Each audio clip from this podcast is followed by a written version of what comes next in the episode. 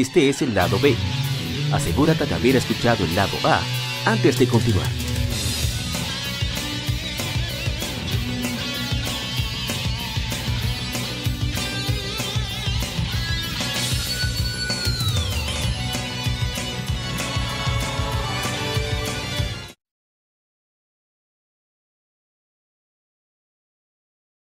El tema de la semana.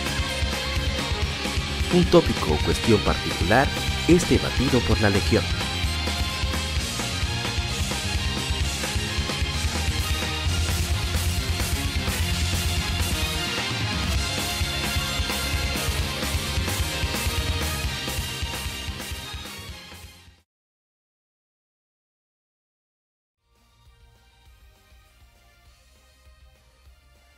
¿Qué tal, colegas gamers? Gracias por acompañarnos en el lado B del episodio número 169 y en Legion Gamer Podcast, el que nos une, un podcast dominicano enfocado en videojuegos, sobre todo en títulos de nicho, sobre todo de corte japonés. Hablamos tanto de actualidad como de juegos atemporales.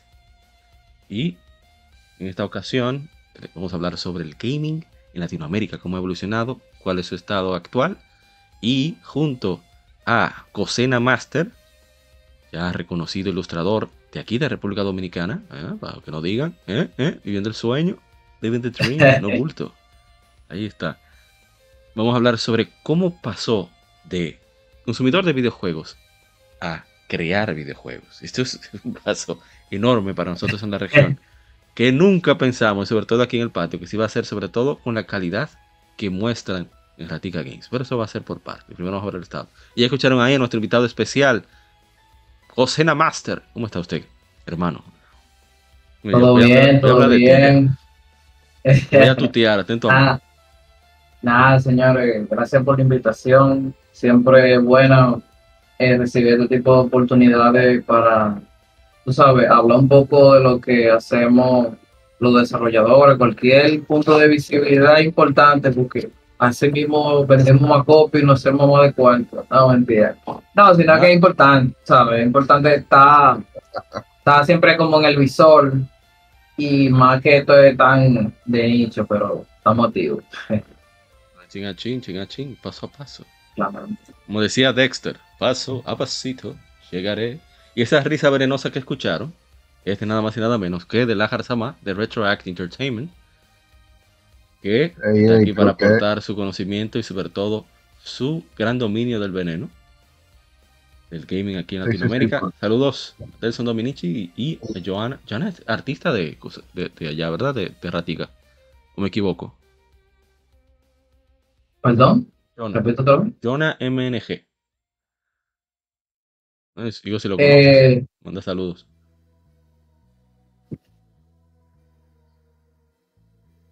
Ah, puede ser, puede ser, en verdad. bueno, en fin. Estamos teniendo de fondo para aquellos que escuchan el podcast a través de YouTube. Bueno, recordad, el podcast está en, va a estar en Spotify, Apple Podcast, Tuning, iBooks, Amazon Music, YouTube Music, etcétera, etcétera. Y pero para aquellos que están escuchando a través de YouTube, estamos desplegando una conferencia de habla acerca del gaming en Latinoamérica. Vamos a ir pasando más o menos eh, algunas cositas que va mostrando sobre el gaming. Vamos a ir moviendo más o menos diferentes cosas eh, de Latinoamérica para mover un poquito la nostalgia y ese tipo de cosas. Pero de fondo tenemos como siempre a los amigos, muy muy de fondo, yo bajito bajitico, los amigos Tenny Home Falcon, que afortunadamente ellos permiten usar su música, no están detrás de nadie, a menos que uno de los compositores quiera, quiera No. vender los discos aparte, no, pero ellos avisan, ellos te escriben un correo en inglés y te piden el favor. ¿Cómo? Sí, que eso- esto es otra cosa. Los japoneses son otra cosa. Pero bueno. Entonces el punto Ey, está en pero que. Nintendo es japonesa y ellos primero te No, no, ellos te tumban el y video. después. Y después, Ellos primero te demandan, después te Sí. toman el video y luego te y demandan de- otra y vez. después te, no, después te chancean. Déjalo así ya. Pero no lo vuelvo a hacer. Y si lo No, haces, la demanda está aquí. Oye, Después te hacen el cease and desist. Pero ellos empiezan por la demanda. Es verdad. Pues sí.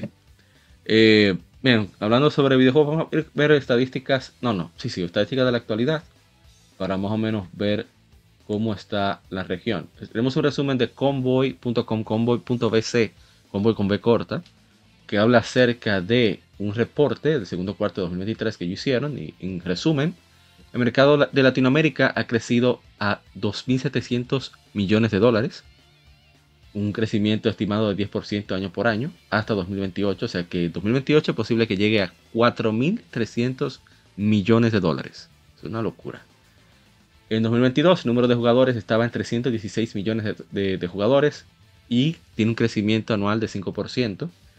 Los números de jugadores que pagan, gamers que, que, que sueltan el billuyo, 82% de los videojugadores de Latinoamérica y el Caribe juegan juegos y de estos el 80%. Bueno, dicen las personas. Bueno, hay que entender también que cuando hablan de jugadores hoy en día se refieren también a los, cualquier cosita móvil, hasta de Farmville, que es válido. No vamos a, a ponernos delitistas aquí como le gusta hacer a las alzamas a veces ya. Es válido, para, para, estudio válido, gastan cuarto. Sí, exacto. Entonces, el, el, pero el promedio, para que vean la comparación, el promedio global es 69%, o sea que Latinoamérica está un 11% por encima. El tiempo de juego, los latinoamericanos en promedio una hora y 12 minutos a diario, comparado a una hora y 14 minutos de Estados Unidos y de otros lugares, una hora 17 para Europa.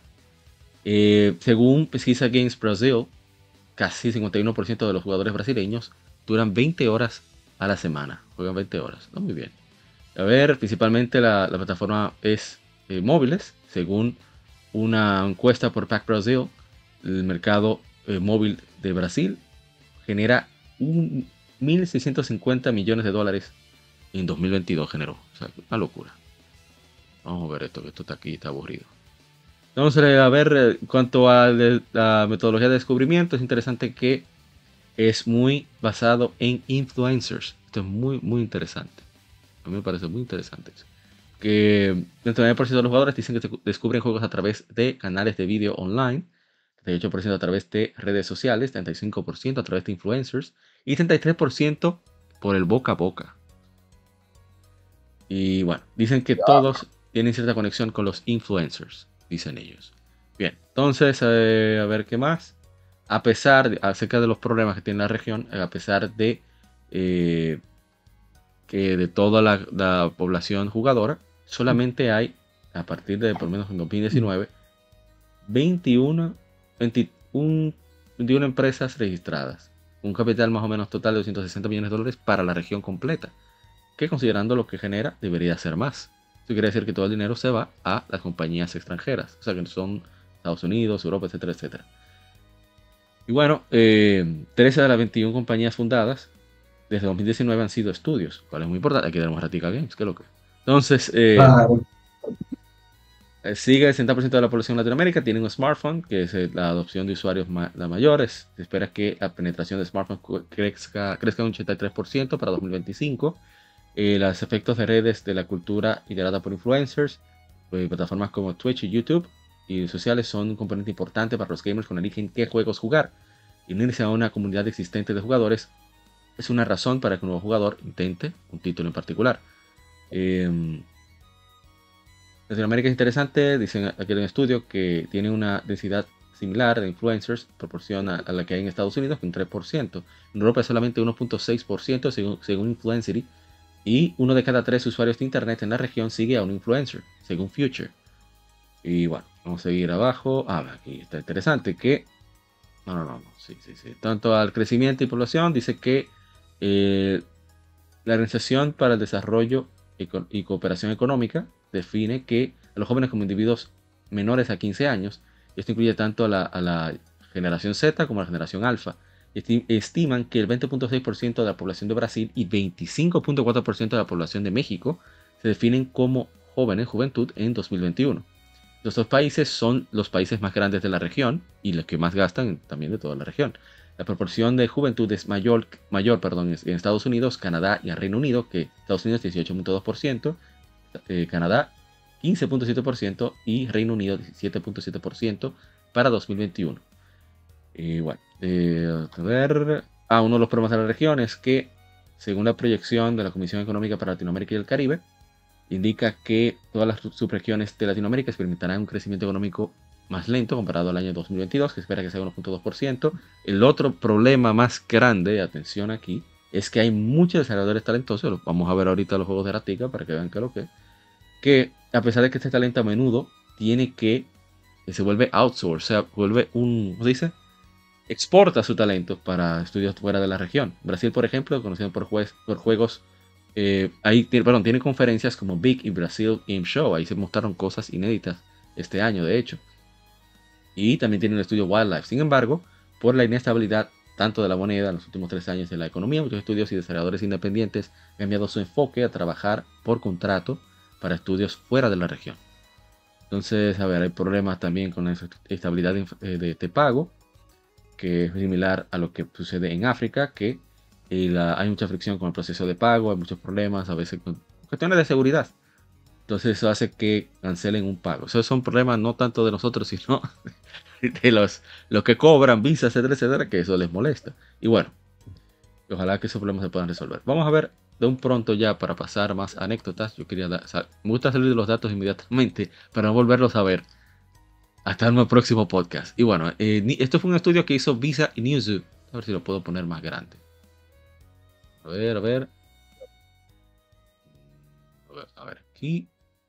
Ahora sí. Y bueno, aquí habla acerca de en resumen, eh, leímos más o menos una parte. Dice que el, mercado que más rápido está creciendo son Brasil, Argentina y México. con el perdón de los hermanos de, de, Argentina, es sorprendente que estén en este top 3. Eh, hay retos. A ver, que, ah, Por razones equivocadas. Sí, entonces, a ver, eso los vimos, de, lo, de móvil, donde descubren los juegos, los factores acerca de, ah, bueno, de los pagos, que es uno de los problemas que ellos encuentran.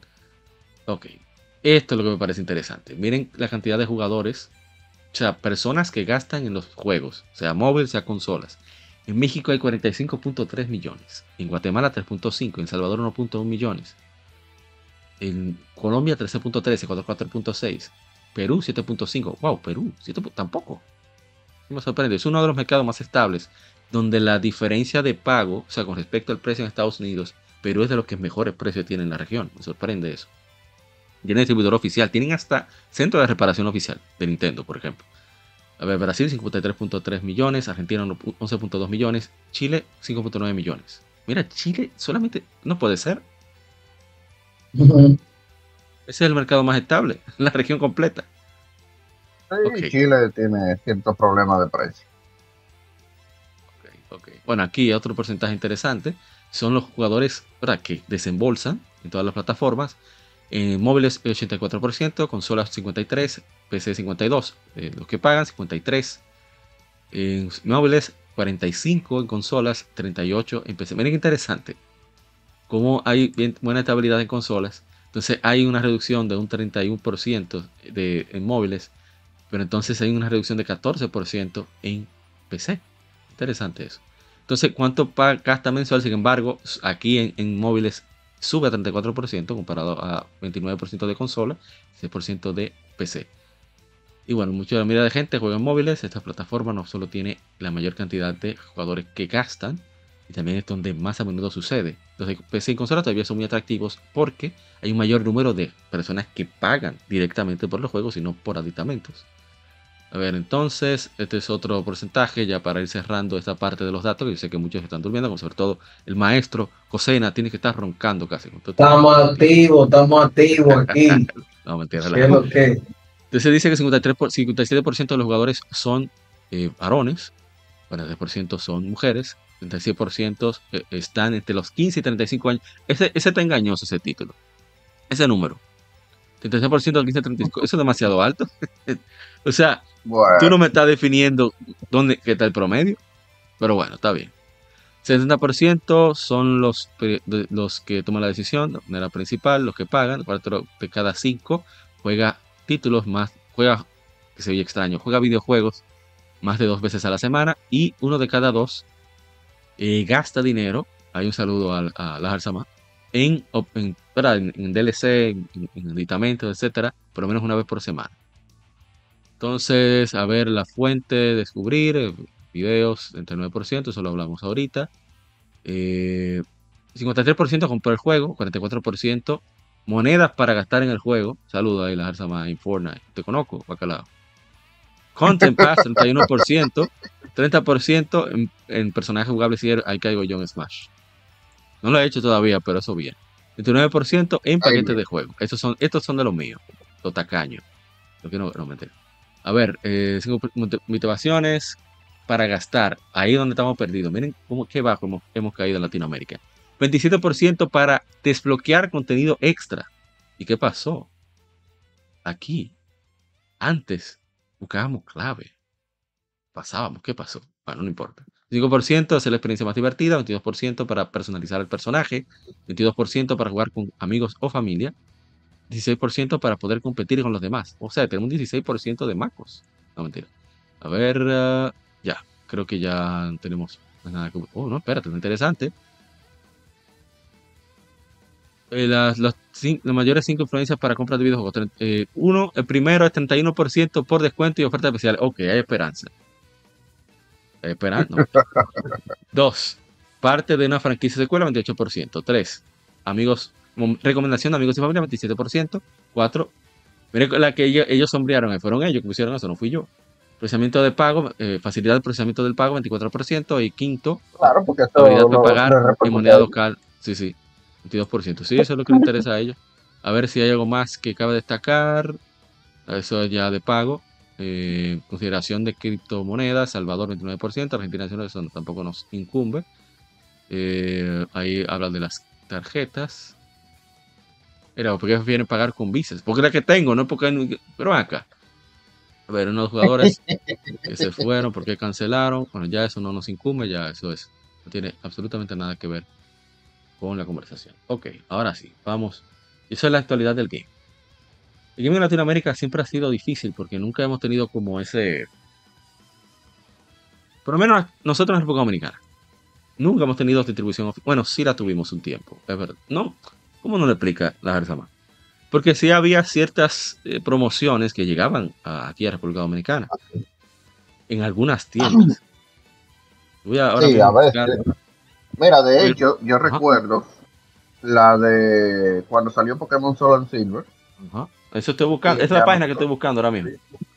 que nos trajeron la promoción completa, que venía, lo primero que compraban, creo que hasta le daban un póster, estaba el tema, eh, le daban una figurita, creo que era. Eh, si Sí, yo, te- yo la tengo. ordenaba la que tiene el Pokewalker, eh, te daban una figurita y cosas, sí, sí, Sí. un par de promociones aquí, a veces llegan un par de, por ejemplo, eh, con la salida de Tears of Kingdom, a nosotros nos mandaron un par de cosas de las que se mandaron, de las que se dieron en el en la salida mundial. Y digo par de cosas porque técnicamente nada más nos mandaron el póster. No se ríe. Pero es verdad. ¿no? Pero entonces, bueno, aquí, como dije, nunca hubo distribución oficial. Ahí estamos viendo la historia que hizo eh, G4 TV Japan sobre Club Nintendo. Es porque pone muchos videos de la época, por eso lo dejamos ahí corriendo. Y bueno, el punto está en que México comenzó a tener distribu- distribución oficial aproximadamente en finales de los 80. A una tienda que estaba cerca de World Trade Center Ciudad de México. Que hoy es, bueno, eh, ese entonces todavía no era el Hotel de México, creo que se llamaba. El punto es que había una tiendita con distribución oficial porque hay una, existe todavía una compañía que en ese entonces se llamaba Seito, luego se llamó Itochu, ahora tiene otro nombre que no recuerdo, una empresa japonesa, que dicha empresa es la que importa productos japoneses, por ejemplo Canon, eh, ¿sabe? productos de tecnología, pero también exporta productos mexicanos. Por ejemplo, la mayor parte del pollo en esa época que se consumía en Japón era de México. Entonces, ahí hubo un señor llamado Teruji de Kikuchi que decidió que ellos iban a distribuir los productos de Nintendo en México. Y bueno, ahí surge el Club Nintendo, etcétera, No voy a meterme mucho en eso, pero a partir de ahí se crea eh, Itochu, se encarga de la distribución para Latinoamérica, pero no llega obviamente a República Dominicana. Luego esa distribución se convierte en Game Latin o Gamela, como le llaman lo- los amigos mexicanos. Y después de ahí se convierte en Juegos de Video LAT, un nombre extrañísimo. Pero la base de la oficina que estaba en México pasa a Panamá y de Panamá ahora está en la Florida. Ellos son los que se, que se encargan de Nintendo, por lo menos Nintendo y ciertas marcas en Latinoamérica. En el caso de nosotros, o mejor dicho, PlayStation se llama S2G es una empresa canadiense y distribuye a PlayStation a toda la región de Latinoamérica. Y Microsoft, por lo menos en México, es Microsoft misma. Microsoft hizo un gran trabajo. Reconoce lanzó Xbox en México. Los juegos, por ejemplo, la caja están en español. Eh, venían subtitulados en español, muchos juegos como Halo 2. Eh, después fueron los primeros en incluir doblaje hecho en México, por la misma voces, por ejemplo, de Mario Castañeda de Dragon Ball o, Carlos II, ¿verdad? Picoro, Goku, todas esas voces no las escuchan en el primer Gears of War. Pero ha ido cambiando la, región porque de ser el patito feo, hemos visto que si muchos juegos que uno mismo lo puede importar de, Estados Unidos, si tú ves la caja, por ejemplo, de, de juegos RPG como Xenoblade, yo la tengo aquí, están en español. Es más, el Pokémon eh, Book, digo, Pokémon Scarlet, Violet, ya el veneno ahí. Scarlet y Violet, la caja tiene español y no francés, que generalmente por Canadá tiene la, eh, en francés y solamente tiene español. O sea, eh, estamos siendo cada vez más prominente. Incluso Bandai Namco, bueno, una empresa japonesa, una editora, está tan detrás del mercado latinoamericano que está encargándose de traducir juegos bien de nicho como God Eater o Code Vein y tienen español latinoamericano y portugués brasilero, que eso no es poca cosa. Entonces, eh, cada vez somos un poquitito más importantes. Bueno, nosotros no, los mexicanos, los argentinos, los, brasileños. Pero los, argentinos, los argentinos por un caso equivocado, tranquilo. Por darlo ahí. Bueno, ok, ya, vamos a pasar a, la parte anecdótica, que ya no pasamos de datos. Eh, Mr. José, ¿usted recuerda más o menos cuándo, cómo, inició esto del gaming para usted, que usted vio acá? Pero, ah, pero hay tienda, no sé. ¿Algo que usted quiera contar? eh, Esa la pulga. Desde, pequeño. Bueno, mira, te voy a decir. Yo creo que parte del amor hacia los videojuegos fue el hecho de que yo no podía tener videojuegos porque mi mamá, mi familia, tú sabes, son gente bien del campo que da todo ese dinero por un Nintendo. Era un lío. Yo pasé, mi primer Nintendo fue, creo que el primer Nintendo de muchísima gente, o sea, la primera consola fue un Polystation, que tú sabes que son el tipo de consola que venía con un emulador de NES y venía con muchísimos juegos integrados. Y bueno, comenzamos por ahí. Pero eh, había una, yo, yo iba, o sea, yo vivía cerca en San Carlos de una tienda que en su tiempo era muy popular de Nintendo, que se llamaba Tuta Nintendo. No sé si algunos de ustedes la llegaron a conocer. Eh, es una leyenda. Sí. Lamentablemente sí. Ahí está Ronald Totel Spinal. Sigue, sigue, perdón. Sí, que descanse, que descanse, que descanse en paz Tuta que falleció hace unos años. Eh, ella era conocida, ella era muy conocida porque vendía carísimo, pero tú lo tenías todo, o sea, tú tenías todas las cosas que iban saliendo. Pero te estoy hablando ya de Flow, o sea, porque la época mía es cuando salió, cuando ya se estaba acabando la era de Super Nintendo, ¿sabes? El cerebro de la bestia. Y venía ya el cerebro de la bestia. Eh, y venía el 64. Eh, entonces yo me volví loco. O sea, el primer juego que, jugué fue Star Fox 64. Y cuando yo vi que ellos hablaban, que hablaban con esos diálogos, tú sabes, súper, unos diálogos de cine y, los efectos, yo me volví loco. Yo me volví loco. Y wow, fue increíble. obviamente, obviamente, una de las cosas como que más me motivó fue la revista con Nintendo que para mí eso fue un arte y después, después que yo empecé a coleccionarla, tenía muchísimas en mi casa y yo soñaba con, que un dibujo mío saliera en la galería de, de, de artistas. en la galería de Adelaine, un bulto. Sí, sí, me, encantaba eso. Y me gustaba y lo leía muchísimo. Yo aprendí muchísimo de ellos. Que me acuerdo de algunos, que uno era Bus, eh, eh, Gus también era uno de los, de los que criticaban los juegos, ¿no? era el, editor en jefe, junto con... sí, exactamente. Pero también estaba, estaba uno que se llama, mi favorito era Panteón, porque... el agrio, el venenoso. Sí, a mí me gustaba él porque yo lo sentía el más sincero, porque los otros, tú sabes, estaban, sabes que como ellos estaban en una revista que era apoyada directamente de Nintendo, ellos eran bien suavecitos con la gente de Nintendo, decían, no, el juego tiene esto, pero lo compensa tal cosa, pero Panteón no le importaba. Panteón le decía, no, este juego es así. Y yo, siempre me quedé. odio al conejo por eso. Había uno que era el conejo. No, diga la El- el- verdad. El, tipo, el tipo decía, oye, podía salir a Mega Man 5. Y él decía, ah, no, lo mismo de siempre Mega Man. Salía otra Mario. Ah, sí, lo bueno de siempre Mario. Oye, un pique me da de pana. Usted le Sí, tiene envidia, sí. eh, envidia, envidioso. Usted le tiene envidia porque él te probaba todos los juegos de Japón directamente. Diga la verdad. Sí, No, pero mira. Panteón. Ajá. No, no, rápidamente, que el conejo lo que hacía era que probaba juegos directamente de Japón para ver, porque muchos juegos ellos lo localizaban. O sea, ayudaban a- con Nintendo of America y, y si valía la pena traerlos a México. Por ejemplo, él fue el culpable, por lo menos que en México no haya tanto Earthbound. Porque él dijo, no, este juego no va a vender. Y él tuvo razón, porque ese era su trabajo. Sigue, sigue, adelante, No. Master. Sí, no, entonces no, eh, eh, la revista Club Nintendo, yo también, yo también coleccionaba la que se llamaba I- IGM, Ey, sí, eh, la mía. Electron- Sí, Electronic la Game también. Sí, lo Sí, era buenísima, era buenísima. Y me gustaba mucho porque en esa revista ellos tenían de invitados ilustradores. Ellos buscaban ilustradores para que hicieran la portada. Y, y la, la tira de Puckman me gustaba así. Sí, era, era buenísimo. Y hacía mucho. Ese era un poquito, un poquito más difícil para mí, porque como estaba en inglés, Sí, sí. ahí se me hacía un poco más difícil, pero yo aprendí muchísimo con el diccionario.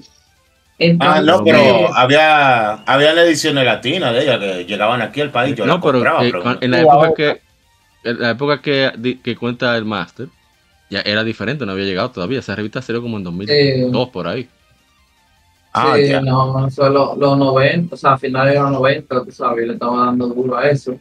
Entonces, nada, tú sabes que esa época se vivió mucho, o sea, el que se acuerdan que había, oye, había un, un vicio increíble de los Tamagotchi y del Sí, Pokémon, de- es en verdad. especial la, la Pokémon eh, Silver and Gold, porque yo siento que la red, la red se, se quemó, tú sabes, pero, pero lo que pasa es que, tú sabes que como eh, Nintendo lanzó esos juegos, o sea, la primera Pokémon es viejísima, es de 1995.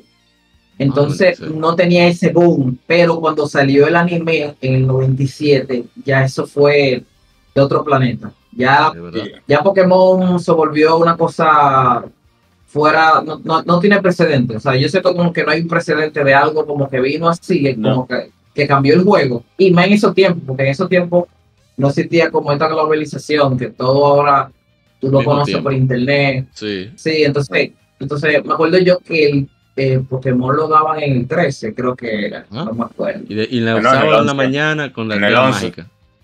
Ah, en el, el momento. 11. Lo daban en el 13 En el también 11. un tiempo. En el 13 era- fue que lo empezaron a dar, después lo cambiaron. Exacto. Ah, Una después pregunta, no sé si ustedes saben ese dato, que a lo mejor ustedes saben. ¿Habían contratos de exclusividad que una, una, una serie de televisión no podía estar en más de un canal en el mismo país? Yo entiendo que era así. Que incluso, porque Eh, eso se aplicaba incluso a los presentadores. eh, en este país, eh, la, la distribución de los dibujos animados era muy desorganizada al principio, porque habían muñequitos que daban en, en un canal, inmediatamente lo dejaban de dar, lo daban en el otro, pero no era cosa de contrato. Eso después ya cuando eh, eh, Reintel se volvió a Tela Latina, Sí, así de viejo soy yo. A Reintel se volvió a la Latina, que ya ellos comenzaron a legalizar sus programas, pero el Canal 7 siempre fue de los pocos que tuvo su programación organizada, porque antes los animes se daban en el 7, era como el Festival de los Sí. Robos y todo Pero- eso. Pero, lo, pero yo, yo digo que había como una competencia. O sea, y, y Bueno, si yo te digo algo, si yo te con- puedo confirmar algo, fue que el 11 al menos, el 11, el, el canal 11 Telesistema, al menos se apoderó de Dragon Ball y de los Caballeros del Zodiaco, porque ahí era que estaban los ratings y ahí era que estaban los cuartos para ellos. Sí, porque Sí, Yo no sé si, yo no sé si ellos pagaron exclusividad, pero de que estaban entonces, el 13 agarró Sailor Moon y agarró eh, los caballeros, eso, no me acuerdo, que, que, que tiene que saber. Samurai Warrior. Eh, ya, Andrés, yo sabía, Andrés tenía que saber. Andrés, sí, los Samurai Wario, que era como los caballeros de Zodiaco, pero no, no tanto. Pero Y después, y después el sie- el 11 agarró Sakura Carcator, pero después el 7 lo agarró. Después, entonces, tú Pero El sabes. 7 el siete agarró el mejor de todo porque agarró a Rurouni Kenshin. No, el 7 lo agarró el mejor de ¿Tú todo porque el mejor Yo- de todo es Dragon Ball. Aquí, aquí. viene una Dragon especulación Dragon Ball, el colmado a la 4. Hello, ¿se escucha? Una, una, una especulación chismográfica, yo creo que al, ma- al máster le puede gustar. El 7, acuérdense que había como mucha. Ahí comenzó la movida de venezolanos para acá, de alto nivel, Sí, eh, ¿verdad? De- de ahí fue que agarró. Entonces, Eh, sí. nosotros tuvimos una ventaja con esa cercanía y es que muchos animes se doblaban en Venezuela, y muchas series también. en, ese, en ese tiempo, sí, sí. Y aparte de eso, Brasil siempre ha tenido animes primero que en Estados Unidos, incluso que Europa, porque Brasil es el segundo país con más japoneses en el mundo, o descendientes de japoneses. Oh, Entonces- wow. Rurouni Kenshin, mucho de esa serie de robots y todas esas cosas que se doblaron en Venezuela fue porque llegaron a Brasil, llegaron a Venezuela o a Colombia, se doblaban allá y venían aquí. En Venezuela, en Colombia y en Chile. Porque Albergas, eh, Albergas y creo que Daltania se doblaron en Chile y vinieron para acá. Pero la cosa es que, como, como dice APA, con la conexión que tenía Antena Latina al principio con Venezuela y la casa de doblaje, hubo un tiempo que eh, ellos agarraron todos los ánimos. Agarraron más, Orphan, escuchen agarraron este. Sakura. Una de las primeras voces de Antena Latina era voz oficial de Batman en muchos cómics. No la de la vieja serie animada, pero de muchas, eh, de, ¿cómo se dice? Películas. O sea, ese Mm. nivel era que estaba. Bueno, ya, tú ves. Bueno, continuamos. Nos fuimos lejos. No, no, Un- eso un es todo parte de la historia. Sí, sí, exacto. Entonces, nada, yo, mira, yo jugaba mucho, tú sabes dónde, o sea, eso fue como mi primera experiencia en videojuegos. Yo jugaba mucho en un, en un, en un, en un arcade, o sea, en un arcade, que todo el mundo lo conoce, que es fantástico que estaba en el Conde. No sé si ese era el principal y después ellos se fueron como a las plazas, pero en el, el fantástico que estaba en el Conde fue ahí que, que yo empecé a, a jugar todos estos juegos de pelea. Mi favorito era Marvel vs. Capcom, que era un arcade gigante. Ah, sí, la Eh, máquina de Mario vs. Capcom 2. Sí. La no, era, era el uno, no era el uno. Ah, era el uno, la yo- dos estaba en Plaza Central, yo me acuerdo. Sí, la Ah, uno estaba en el sí, conde. sí, estaba mucho estos juegos, Daytona USA, eh, Cruise, Cruise War, Cruise Exótica, eh, no, eh, ¿cómo se llama? House of the Dead de Sega. O sea, Estaba Time Splitter, Time Eso- Splitter estaba Eso también. sería un tema Ah. investigativo nivel, nivel de Alicia Ortega o de Nuria, de cómo rayo un país que no tiene distribución oficial tenía tanta máquina arcade.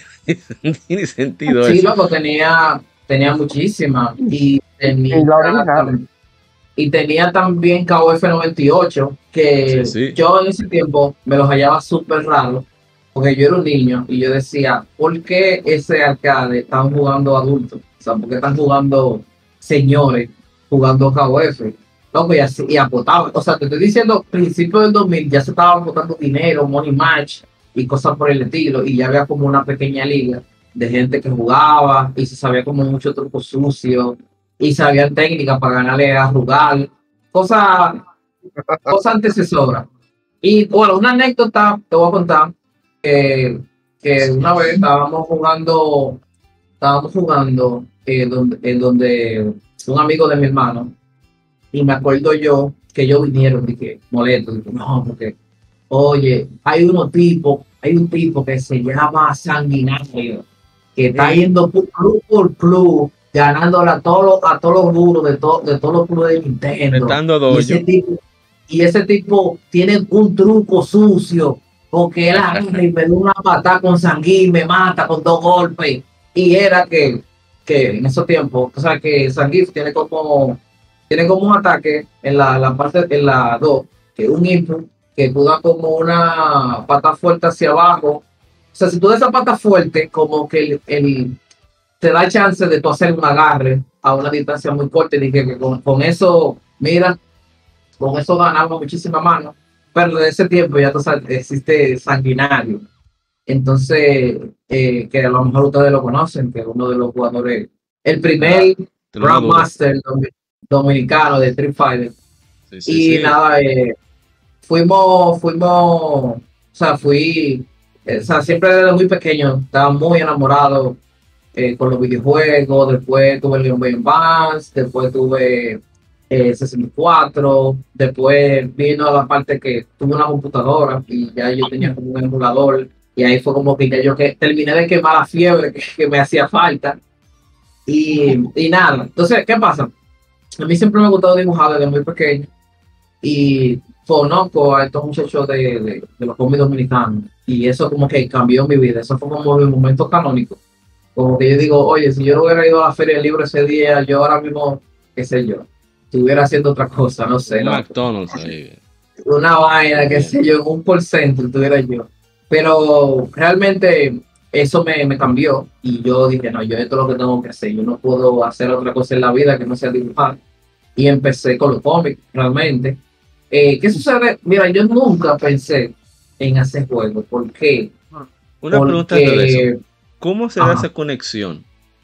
Porque, eh, señor, este hombre ha dibujado para Capcom. ¿Cómo Ah. sucede eso? Haznos esa anécdota. Porque son, Capcom es Ah. muy exigente. No, mira, oye, ¿qué sucede? Existe una, una editorial eh, que se llama Udon, Ah. Udon Crew. Udon Crew es la editorial más importante eh, para traducir, eh, um, traducir artbooks eh, de videojuegos, de anime, de, de Japón a Estados Unidos. ¿Por qué? Y Europa. ¿Por qué? Porque los japoneses siempre han sido muy herméticos. Bueno, siempre han sido muy herméticos en todos los sentidos. Pero Sí, sí, sí. con los álbumes, a- eh, nosotros, o sea, los álbumes que están en inglés de videojuegos, nada, eh, de japoneses, nada más hay como un 30%, hay como un Sí, 70% de álbumes que nunca nosotros vamos a ver aquí, que están en japonés solamente. Álbumes de Harvest Moon, de muchísimos juegos, cualquier juego que tú puedas imaginar, tiene artbook, pero no, pero está en japonés exclusivamente. Entonces, eh, Udon eh, se, se empezó a encargarse de eso, de a trasladar de todo esto. Bueno, Por ejemplo, hay un, hay un álbum muy famoso que se llama Capcom Design Works. Ellos fueron los encargados de traducirlo en inglés, de Mega Man Zero, de Mega Man eh, Battle Network, eh, muchísimo, de My Cry. Todos esos todo eso japoneses, ellos lo pasaban en inglés. ¿Qué sucede? Ellos con el tiempo fueron creando unos lazos buenos con Capcom hasta el punto de que ya ellos no solamente tras, traducían eh, cosas, eh, artbook, o lo, o lo reimprimían en un formato más americano, sino que también creaban contenido original. Entonces ellos empezaron a crear contenido con muchísimos artistas de Estados Unidos, hacer cómics que, que son canon en la historia. Y bueno, ellos, ellos empezaron a hacer artbooks. Entonces ellos hicieron como un artbook pequeño. O sea, ellos hicieron como un concurso de Capcom, de que ellos querían como algunas ilustraciones de playa con los personajes de Capcom. Entonces yo mandé el dibujo mío, era, pero era una galería pequeñita que me iban a poner ahí. Y cogieron a Darwin y me dijeron a mí, mira, nosotros te queremos poner a ti, pero nosotros preferimos como hacer un álbum aparte con gente como más pro y como venderlo y hacer varias ediciones. Y yo dije, mira, tiene, es verdad. Entonces sí, entonces por ejemplo yo dibujé a Elena y a Laura y a ellos les gustó muchísimo. La gente de Capcom como que mandaron a cambiar algunas cosas del personaje, que no, que, Elena no, no, no, no usa, por ejemplo, Elena no usa gorro. Eso fue una cosa que me mandaron a decir. Cosas por el estilo. Y bueno, la cosa fue que ese álbum eh, salió en, en japonés, en muchísimas cosas y, y hicieron tres. O sea, o sea, mi álbum aparece en tres diferentes. Y ellos me pagaron, obviamente. Ellos me pagaron el derecho de reproducción, de ellos reproducirlo hasta, hasta que ellos quieran. Y nada, eso fue una experiencia muy, muy bonita. Yo después lo conocí a ellos en la New York Comic Con, la, la gente de Udon. Y bueno, eso fue como la, la forma. No, que- pero eso, eso está chulo, tú estás inmortalizado ahí, eso está genial. Bulto. Sí. No, no, claro. fuera de coro. Pero está muy bien. Sí, claro, claro. Fue, fue, una- carajo. fue muy bonito. Pero bueno, volviendo para atrás, eh, nada, me meto a ese cómic. ¿Qué sucede? Eh, no sé si ustedes saben, pero antes de hacer videojuegos eh, conllevaba mucho trabajo en el sentido de que aunque tú quisieras hacer videojuegos, tú no podías hacerlo porque los, los juegos se mueven encima de, de engines. Y los engines, para que un programador, para que un grupo de programadores te creen un engine, eso cuesta millones de pesos, eso es carísimo. Sí, sí. Literalmente él te está, creando, te está creando un sistema operativo por las condiciones para que se, para que se pueda eh, codiar encima y meter gráficos. Obviamente esto optimiza muchísimo las cosas, porque por ejemplo, los juegos que se mueven en Game Boy, se mueven en Game Boy, eh, son juegos que están hechos en el lenguaje C, o sea, el lenguaje ensamblador. Literalmente es programar a los brutos. O sea, es una cosa súper arcaica. Pero ya tú sabes que con, con los engines eso te fa- facilitaba muchísimas cosas. Entonces, ya desde ese tiempo se creó este engine que se llamaba Unreal. Unreal al principio era un, un engine muy bueno que se utilizaba eh, la, la misma gente de, de, de Unreal, Unreal Tournament, juego, Unreal Tournament. Y ellos prestaban su engine para otras compañías grandes. Bueno, la cosa es que después del 2000, no sé, qué sé yo, 2007, comenzó Bueno. toda cultura, cultura open source, donde ya programas que costaban muchísimo de dinero, de diseño, de programación, ya eran gratis. O sea, ya tú tienes programas de todo de estilo gratis. Y tú puedes utilizarlo como tú quieras. Entonces, ya eso le daba la posibilidad que, cualquiera pudiera hacer cualquier cosa a una escala muy pequeña. Entonces, cuando yo vi que, por ejemplo, la gente de Moro empezaron, como en eso del 2014, empezaron a apoyar con el tema de los videojuegos, yo eso me motivó muchísimo. O sea, yo, yo dije, ¿en serio? Entonces puede hacer. Y empecé como a investigar, investigar. Al principio me di muchos tropezones, pero entonces nosotros creamos, creamos eh, como un pequeño grupo eh, y creamos un juego que se llama Cow, Cowgirl eh, Wild Frontier, que es como un Metal Slug, pero de vaquero.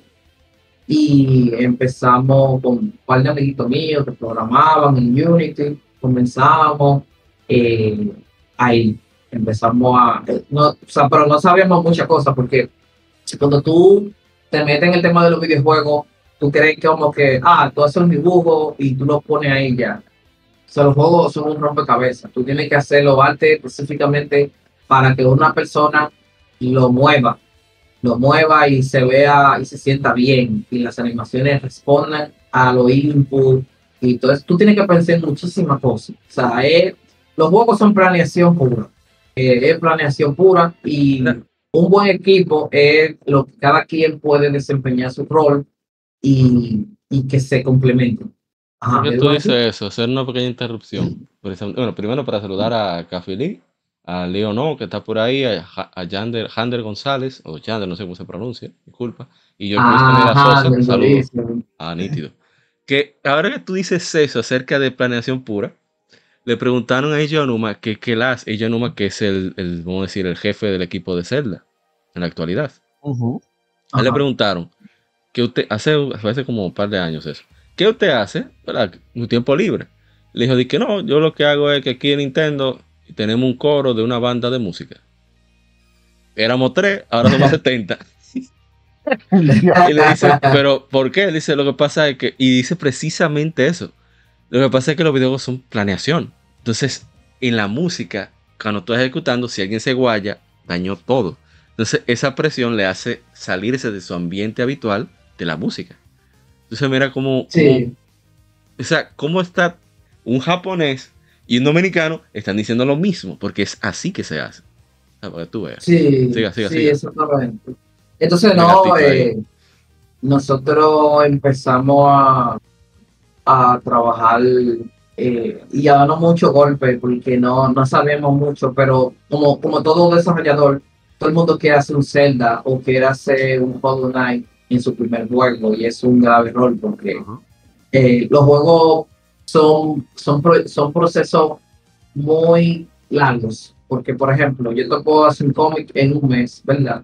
Y tú lo lees, y tú, claro, tú lo leíste. Pero para, para hacer un juego que te guste, como, o los juegos que nosotros visualizamos, que nosotros quisiéramos hacer, que crecimos con ellos, son juegos que tienen una inyección de dinero grandísima, tienen un grupo especializado encima, Y nosotros, que somos tres gatos que estamos puyando, creemos que podemos alcanzarlo a ellos. Y aunque nosotros tengamos mucho talento y buenas intenciones, va a llegar un momento de un punto de quiebre. Entonces nosotros fuimos aprendiendo muchísimas cosas de, de ese, de ese estilo.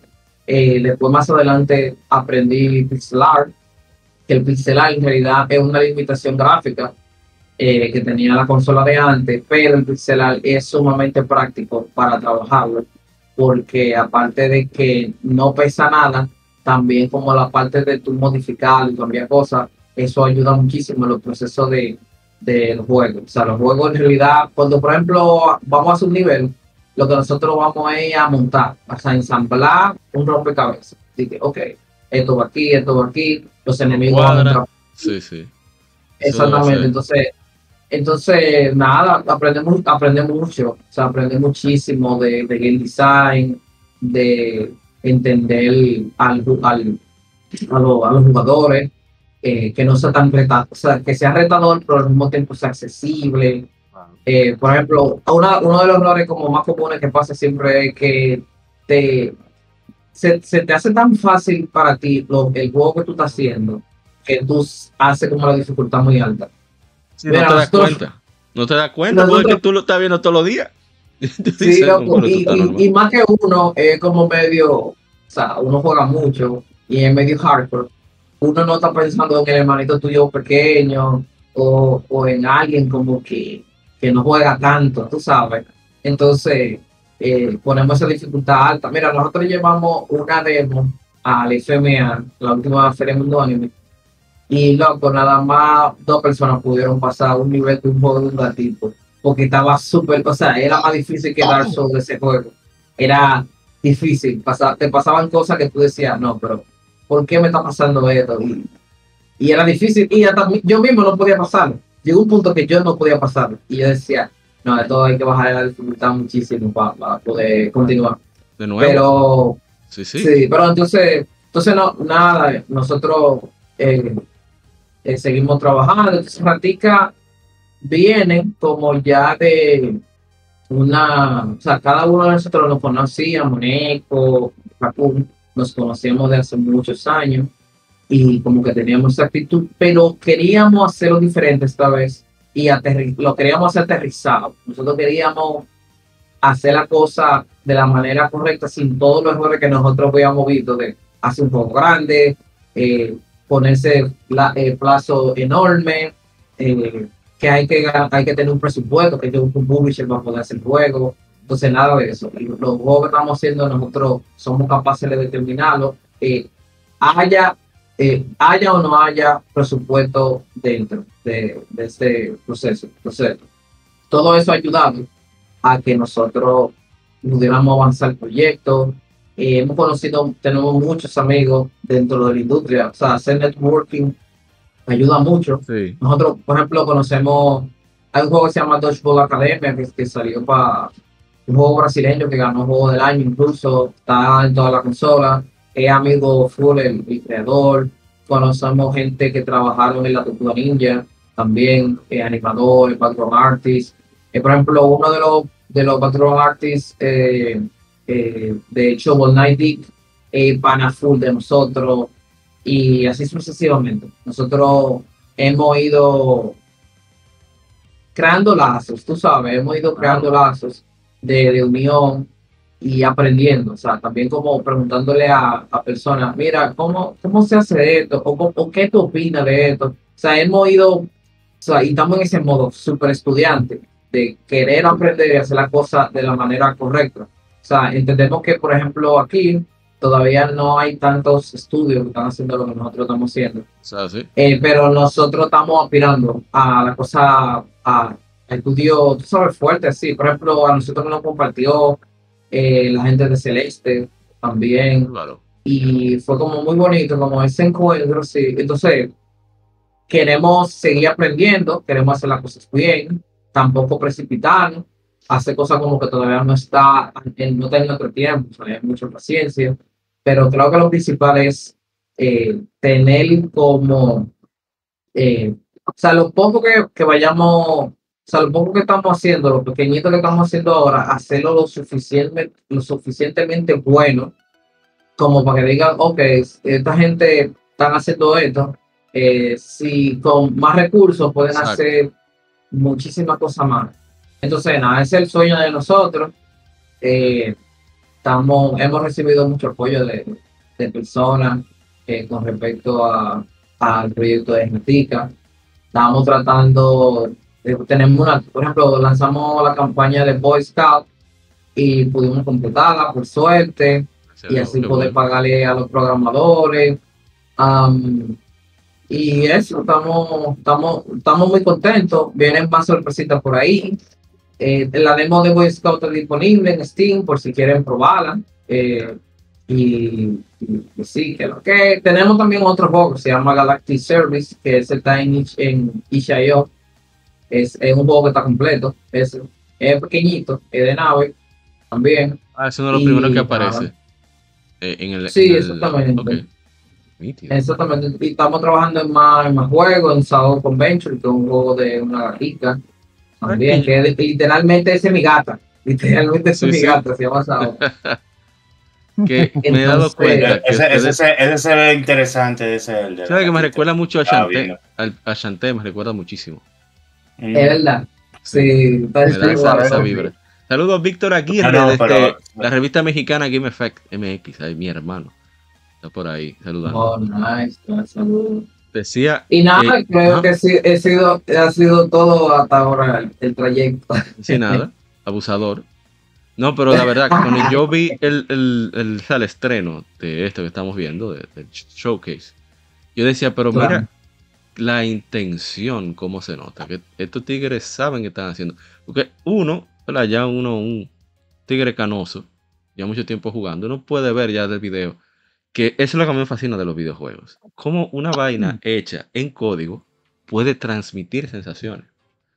Y muchas veces tú no necesitas ni, ni siquiera tomar el control, tú tienes una idea más o menos de por dónde va, por la experiencia. Entonces, hay- otra cosa que veo de ustedes, que ustedes tienen mucha versatilidad. Eso es raro. O sea, yo sé que los, los, los- los estudios más pequeños tienen esa facilidad de no arriesgar mucho, arriesgar mucho, o mejor dicho, no arriesgarse tanto, porque se arriesgan como quiera. Presupuesto como un estudio quizá más grande. Pero solamente con este de Boy Scout, que es el que más me fascina, tienen tantas ideas de gameplay distintas en uno solo. Eso, es- eso es maravilloso. Sí, Porque, sí. Eh, le da un toque completamente único al juego. Y, y aparte de eso, eh, hicieron uno de navecitas. Tienen el, el de plataformas, el de Saoko. Que ese, como dije, ese, ese Shantae, me da mucho esa vibra de Shantae, pero con un gato bonito, ese que es más bacano todavía. Bien, muy bueno. ese- está completo. Ese, ese, ¿El de Saoko o solamente está el demo? Eh, Saoko está al 50% de su realización. Eh, no tiene de- demo disponible. Eh, Ah, no en tiene las- en- En redes sociales, ¿no?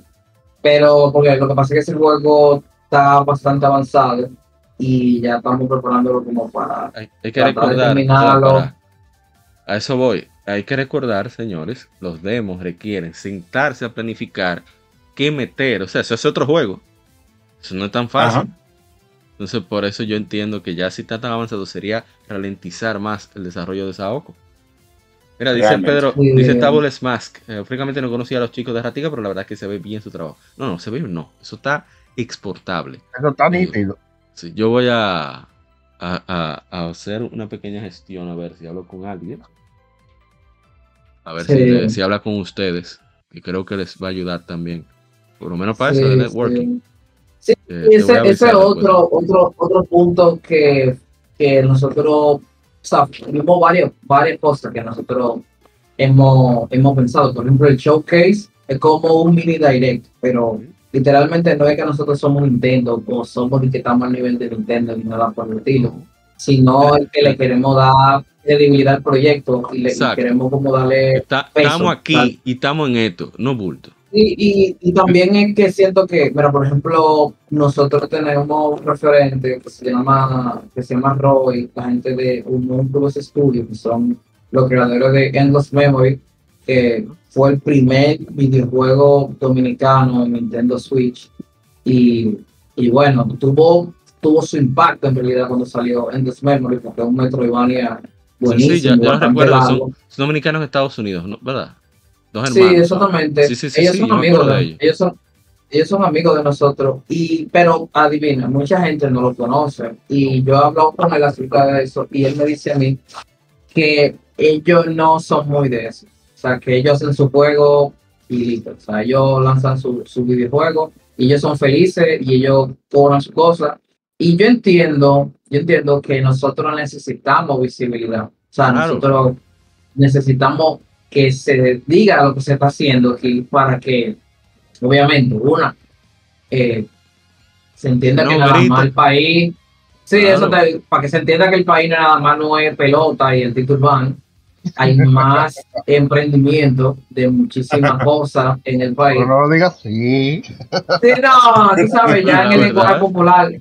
Sí, entonces, eh, entonces nosotros tenemos que hacer eso y también, obviamente, para inspirar a más personas. Yo me siento muy contento de que han salido varios equipos después de que nosotros salimos en Pixelal, eh, que son, por ejemplo, la gente de Ghost Dogs, que son unos, unos muchachos muy buenos, como nosotros lo conocemos, y también la gente de Pixar Pro, que son otros juegos que son en pixelar, que están como la misma vibra que nosotros, y son buenísimos.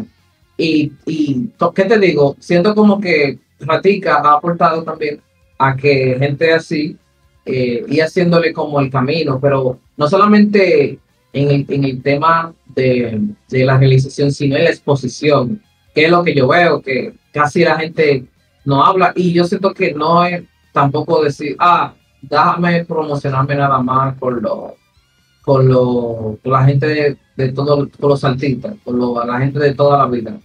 No, vamos a promocionarnos con gente fuera de, de, de- de nuestro rango, vamos a, ir a tratar de ir a todo lo que se pueda para, para ir presentando el proyecto. Queremos ir a ferias, queremos ir a lugares, a plazas comerciales, a todo lo que se pueda. Eh, por ejemplo, yo firmo Gamecast y Sí, tenemos, la- tenemos que tratar de tenemos que Buenísimo, tratar de abarcar sí exacto nosotros tenemos que tratar de abarcar lo, lo más que se pueda para ir ganando terreno y no y esto no es una no es una batalla de que para ti que esto es una batalla para el game dev dominicano tú sabes Eso- tenemos eso que para- todo para la industria que debe de surgir. Nosotros tenemos una Sí. posición privilegiada, tenemos relaciones o sea, a nivel de, de- de- de- de países privilegiados. Ahí podemos, Sí. por ejemplo, yo estoy tirando cosas al aire, estoy, por si acaso, ¿sabes que uno dice algo de una vez? Tan, no, porque fulano no. Señores, nosotros tenemos unas relaciones con países tecnológicos que pocos países tienen. sí O sea, ustedes saben, un- una isla que está en, en el sudeste asiático y un país que lamentablemente Ajá. ahora está en conflicto, pero tenemos muy buenas relaciones con esos países y quién sabe, nadie sabe qué sí puede pasar. sí sí Sí, un saludo un saludo para Ca- Cafile Philly dice Sí, que lo no, sentí. no, no apoyó, no apoyó en, en el en el. El que, el que respondió, el que dijo Raticas, que se llama Ander González, es un ilustrador también, que se llama Zenfox, que él participó en el juego de cartas de Marvel. Este, no me acuerdo cómo se llama, el nuevo juego de Marvel de cartas, que está bien popular. Él hizo, él hizo ilustraciones para ese juego. Y es pana de, y es pana de nosotros full. O sea, te estoy diciendo que, que estamos, se están abriendo puertas y están cayendo muchas oportunidades. Y hay un par de cositas, tú sabes, que están bajo perfil, que cuando cocinándose la ahí. cosa esté ready, eh, la gente se va a sorprender mucho porque estamos haciendo muchas muchas cosas. eh, la estamos, yo siento que cuando tú haces la cosa bien, aunque quizás tú no veas los resultados de una vez, con el tiempo tú lo vas a ver, porque por ejemplo, si un publisher ¿verdad? que quiera invertir en ratito, dice, ah, ok, esta gente no tiene tantos seguidores, no tienen como ese engagement, pero ven las publicaciones, ven el, el juego, o sea, el juego yo le reto, yo, reto a la gente que juegue Boy Scout y encuentre bugs, que es una de las cosas más normales que puede tener un videojuego, Sí, pero que nosotros revisamos todas esas cosas minuciosamente. Eh, no puede haber un pixel fuera de sitio. O sea, queremos hacer la cosa súper bien, correcta. Que si, por ejemplo, ah, no podemos lograr hoy, no, no podemos volvernos ricos. Y que, ah, no, esto no, no, no nos pasó como Undertale, pero por lo menos nos quedamos con la satisfacción de que hicimos un trabajo correcto, tú sabes. Y, Y, y nada, hermano, yo eh, estoy muy contento por todo el apoyo y también se siguen proyectando gente como ustedes que nos dan esa visibilidad y esa credibilidad al proyecto que necesita el país eh, en todos los sentidos, o sea, porque eh, creo que yo quiero que tomen eh, no solamente este proyecto, cualquier proyecto dominicano como para, para elevar la moral nacional, que a veces eh, la gente como de este tipo de nicho nos sentimos un poquito aislados de, de nuestra sociedad. aislado y, y- y- y rezagado también, porque, ¿sabes? Hay una, una percepción de que nada sirve, nada vale la pena aquí, que no se puede. Y es verdad que este Y todo, y, y- y todo lo malo destaca, porque incluso hasta, hasta en estos proyectos de gaming, lamentablemente, han habido un cuatro, unos cuantos tropiezos, vamos a decir. No, no vamos a entrar mucho en detalle, que han, también le ayuda a esa infamia. Pero, eh, como tú dices, apoyar. Sí, porque miran, Sí, como- lo primero que yo me sorprendí es, y se lo dije, se lo dije a Garibeño, a Caribeño, bueno, a Gary, se lo dije a Windsor de Cultura Cómica RD, es que lo más sorprendente es que estos tigres tuvieron la inteligencia y la conciencia de decir, mira, yo mi, mi sábana da hasta aquí. Y dentro de esa sábana le voy a dar funda para que eso quede nítido. Y se nota. Está bueno, está bueno esa, esa, esa mentalidad. Sí, es que, es que no podemos, o sea, mira, o sea, no es por nada, ni, o sea, por ser arrogante ni nada por el estilo, pero el equipo mío está a un nivel grandísimo para hacer cosas increíbles, pero, nota. pero no, no queremos eh, decepcionar ni tampoco Yo te voy a hacer, voy a Eh, llegar más lejos. apurarnos. yo no soy, lo he dicho muchas veces, yo no soy de que super fan de, del pixel art. Pero, Sí. pero, de nuevo te digo, la experiencia hace que uno pueda ver la intención detrás. Y se Sí. nota el hambre de hacer algo bien con el trabajo que ustedes hacen. Entonces, Ah, ese, sí, la- ese es el diferenciador. Porque yo siento un tipo de emoción cuando veo el juego en movimiento. ¿Sabes? No, pero- de querer Eh, explorar, de interactuar. Que eso no es tan, no, no es tan común. Eso no sé, la gente puede creer que sí, pero Sí. eso no es tan fácil. Sí, no, y eso y- viene y- de experiencia de ustedes como artistas también. Sí, claro. Mira, y, tenemos, y tenemos que recalcar que, que, por ejemplo, en el equipo, eh, uno de, de, de- de los fundadores junto conmigo, Raccoon, es eh, Neko eh, eh, que ahora mismo es una de las ah, pixel artists top. Ahora mismo se te, te podría decir en todo Latinoamérica, en el mundo, porque ella es buenísima y está Sí, sí. participando en, en proyectos de juego indie muy fuertes. Por ejemplo, ella participó en un juego que salió recientemente que se llama Moonstone Island, que es un juego, es una liga grandísima entre Pokémon, Stardew Valley y un juego de cartas. Semana. Pero el, el, el juego es súper bueno, o sea, es súper bueno y, y, y tiene un peso increíble. También está participando en otro juego que se llama Clover. Ella es una artista dominicana y está haciendo todo eso de aquí. Álvaro. Ella, lo que pasa es que tú sabes que también está un poquito con el trabajo. Sí, sí, Ella no sube dando- tanta cosa, no sabe tanto. Sí, y la gente como que quizás no conozca tanto de su trabajo, pero, pero ella es una, una artista increíble. Y te digo, o sea, todas estas cosas que, que, lo, que estamos que aprendimos a hacer, eh, lo hicimos de virtud. O sea, de todito, mira, nosotros, eso, eso también es otra historia bastante, o sea, algo recalcar. Nosotros no somos como, que obviamente eh, mucha gente son así, no importa tampoco, pero no somos como de una clase privilegiada, en el sentido, por ejemplo, yo soy de San Carlos, eh, es de Mandinga y Neco es de Lomina. Y tú sabes, crecimos en un entorno quizá un poco desmotivante como para, para que un artista como que se emocione y aún así lo hicimos, tú sabes, llegando tardísimo a la, eh, llegando tarde a la calle, a la casa, teniendo miedo que te Sí, loco. que te pase cualquier cosa, habiendo lío, en los apagones de luz, tú sabes, encendido y, y sí se puede, se puede, Eh, no hay excusa con eso. ¿verdad? Es, es inspirador, mano, ¿verdad? Mira, dice eh, Tables Mask. A mí me gustaría darles la visibilidad que mi canal pueda ofrecer en un futuro. Me agrada ver dominicanos con la visión que ustedes tienen, en el sentido de que en RD no se hacen juegos, en, que en RD no se hacen juegos en serio. No se- exacto, o sea, eso es lo que se pensaba antes. Dice Cafili, Pio Pio es mi parte favorita del trailer.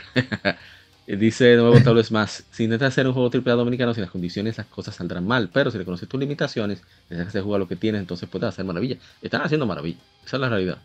Y, y yo puedo ver con, con el apoyo que tenemos que dar a, a este proyecto, no por ser dominicano, sino por la calidad que tiene. Y hay, hay que hacer lo posible, definitivamente. Que, Sí, sí.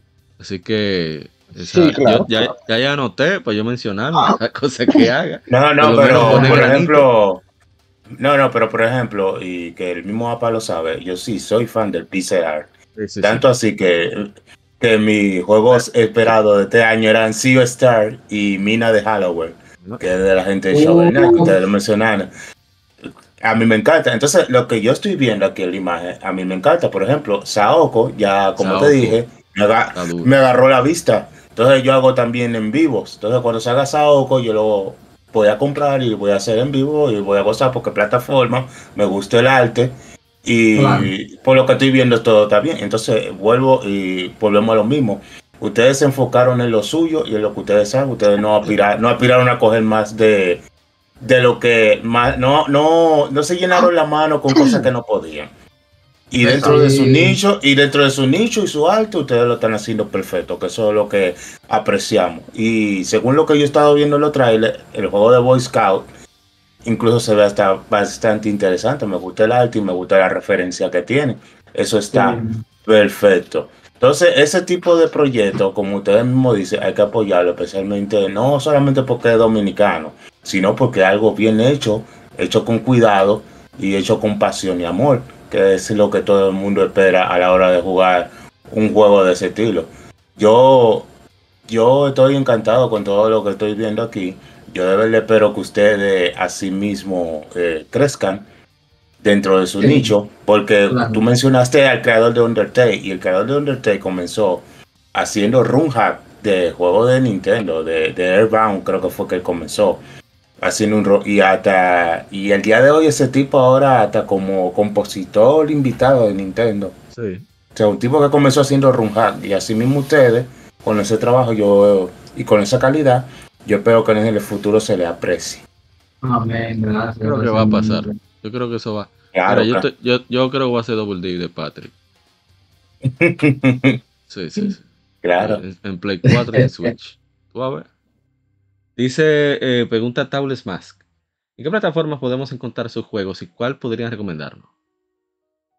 Eh, ahora mismo tenemos disponible dos, eh, tenemos una demo y tenemos un juego. El juego está en itch.io, eh, ustedes buscan así mismo Tatica Games, lados, en en itch.io. Si tú quieres, tú puedes entrar a la página de, de Instagram y creo que hay un link directo a itch.io, ¿verdad?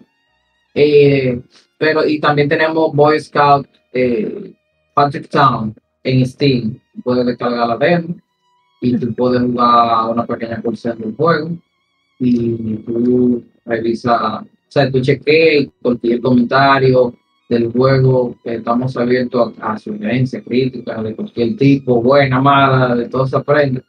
Y por ahora, por ahora estamos en eso. Tenemos esas dos cosas disponibles. Am, más adelante, o sea, esto ya es como un- un- una inclusiva. Nosotros ya en diciembre vamos a, a dar más juegos. O sea, ya vamos a lanzar más cosas. pero Ya ustedes saben. Mira, ahí está el demo. Ahí, ahí está. Ah, Vaina bien. Eh, Tables Mask, Sí. si quieres jugarlo. Yo sé que lo va a descargar eh, Spinal. Aquí está. Ah, pero este, este es ustedes. No, este no es ustedes. ¿Qué pasa? Este es feo. Este no es ustedes. Este sí. Es así. Eh, Es así, se la marca. No no ve lo bonito que se ve. Tú loco. No hay forma. Ahí está Galactic, ese fue el que mencionó al principio el Master Cosena de, de este jueguito. ¿Eh? Galactic Delivery Service.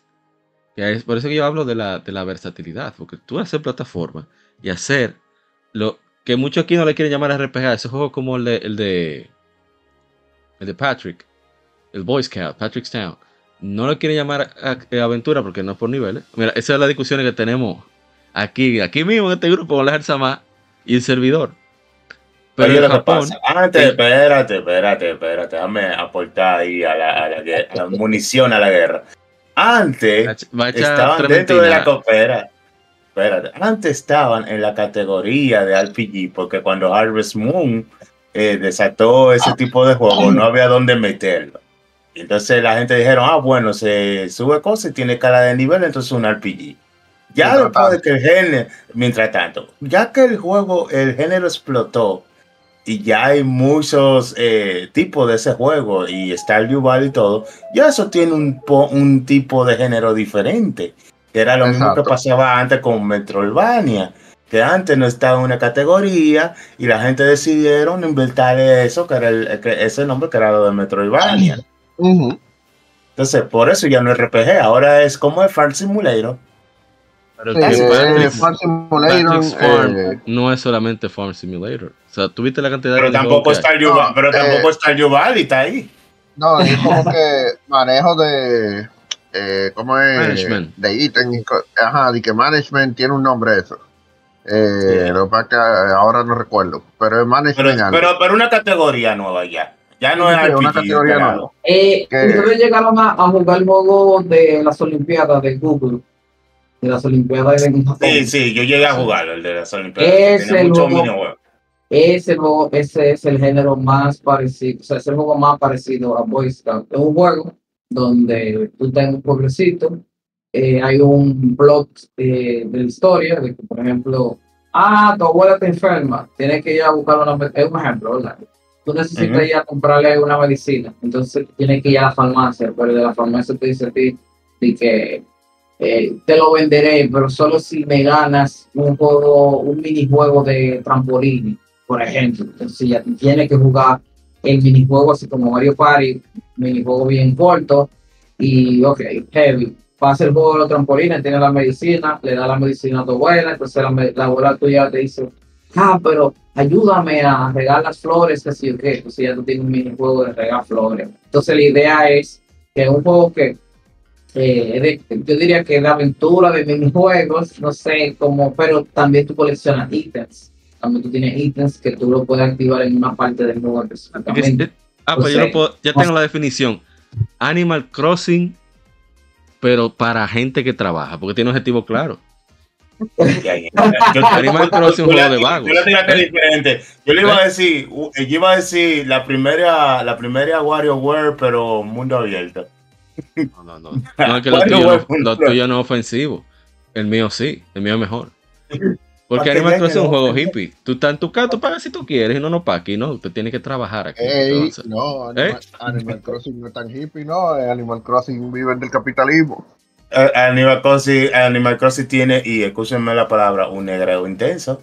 Sí, Especialmente la eso- última, eso Especialmente la última. Especialmente la Capitalismo última. puro y duro. Mira, yo iba a preguntarte, que Tabules más preguntó cuál es el nombre del juego que tiene el look de pantalla de Game Boy, el de, las ratitas. Pero ya le respondió Viñeta Escuela, Ratis Raticas, se llama el juego. Esa Viñeta Escuela por la respuesta y saludos. Bueno, eh, algo más que queramos comentar, aparte de, los juegos de Ratica Games, no sé si el Game Latinoamérica. Yo creo que, que es promisorio.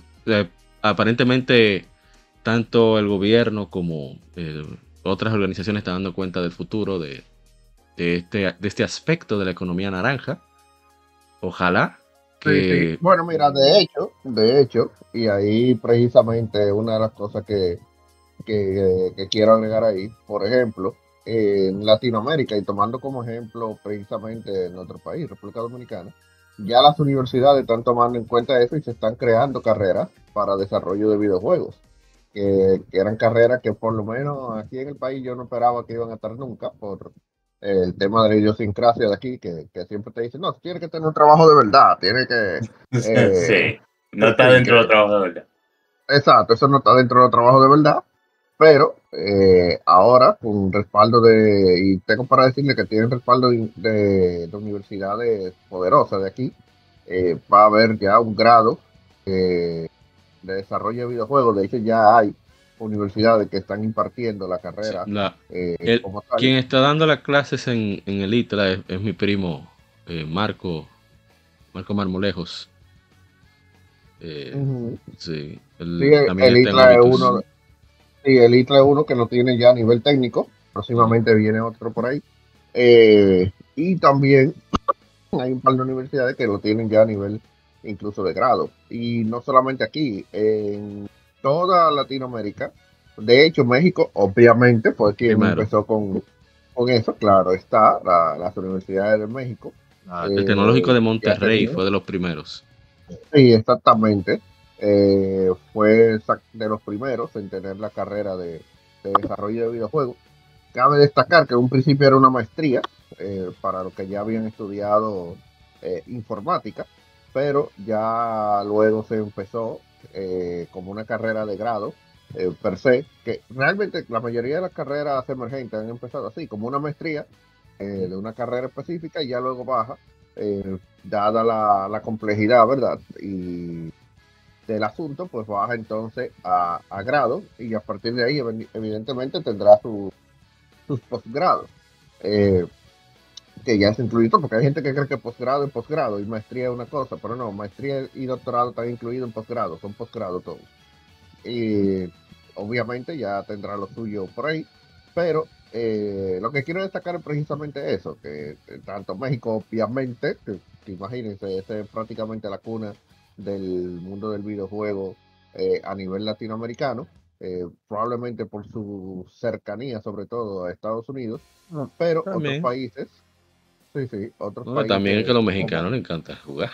o sea, eso, No, acuérdate no, de claro las sí, anécdotas pero- del dinero de- del colmado que se le gastaban en, la- en King of Fighter en la farmacia. King of Fighters, claro, claro, pero, pero tú tienes que entender también que su posición geográfica en comparación a un gigante como Estados Unidos también le da Es- es cierta es ventaja eh, en ese sentido. Pues, Eh, también tenemos a Brasil.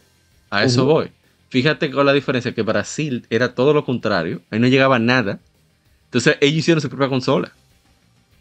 Sí, Entonces, por eso Brasil ha, establecido más estudios que el resto de Latinoamérica, comparativamente. No, incluso en Brasil, carajo eh, qué bueno que lo qué bueno que lo qué bueno que lo menciona. Brasil se quedó, tú sabes, medio atrasadito con los juegos de 8 bits y todo eso, porque por eso mismo, por la dificultad de llegar a la consola y los impuestos. Y mucho y la mayoría de los fan games y de los juegos, tú sabes, que están saliendo, vienen de Brasil, muchos de ellos, que los brasileños se han puesto en eso, a crear su Sí, propio de- juego. De hecho, eh, la industria más fuerte, hay que decirlo así, de la piratería, dentro de lo que cabe, eh, viene directamente de Brasil, precisamente. Eh, la creación de consolas tipo PlayStation y, y por el estilo, precisamente sale de Brasil. De hecho, ellos han Lo que le hicieron al Drinka. Sí, no, y de hecho ellos han sido tan prolíferos en el tema de la creación de consolas que ellos crearon una consola con licencia de Sega, una de las primeras eh, mini, vamos a decirlo así, que venía ya con juegos integrados y te cogía los cartuchos originales de Sega. Todavía se venden en Brasil. eh. Sí, de hecho es una empresa, sí, exacto, es una empresa eh, brasilera y tiene licencia oficial de, de Sega, por si... que todavía eh, se vende claro Sega. Genesis. Creer, Sí, claro Sí. está. Yo quiero. Es por eso que te digo, que el Sí, retro se sí. quedó estancado en Brasil. Sí, Ahí- ahí, pero, pero eh, evidentemente ellos cuentan eh, con eso. Y una de las distribuciones más grandes, eh, de hecho, una de las empresas que distribuye en Latinoamérica, que, que no, está ahí todavía, que distribuye juegos para Latinoamérica, eh, en un principio eran quienes distribuían a Sony en, en Latinoamérica, que ya eso cambió, pero eran quienes hacían ese tipo de distribución, era en Brasil que estaban.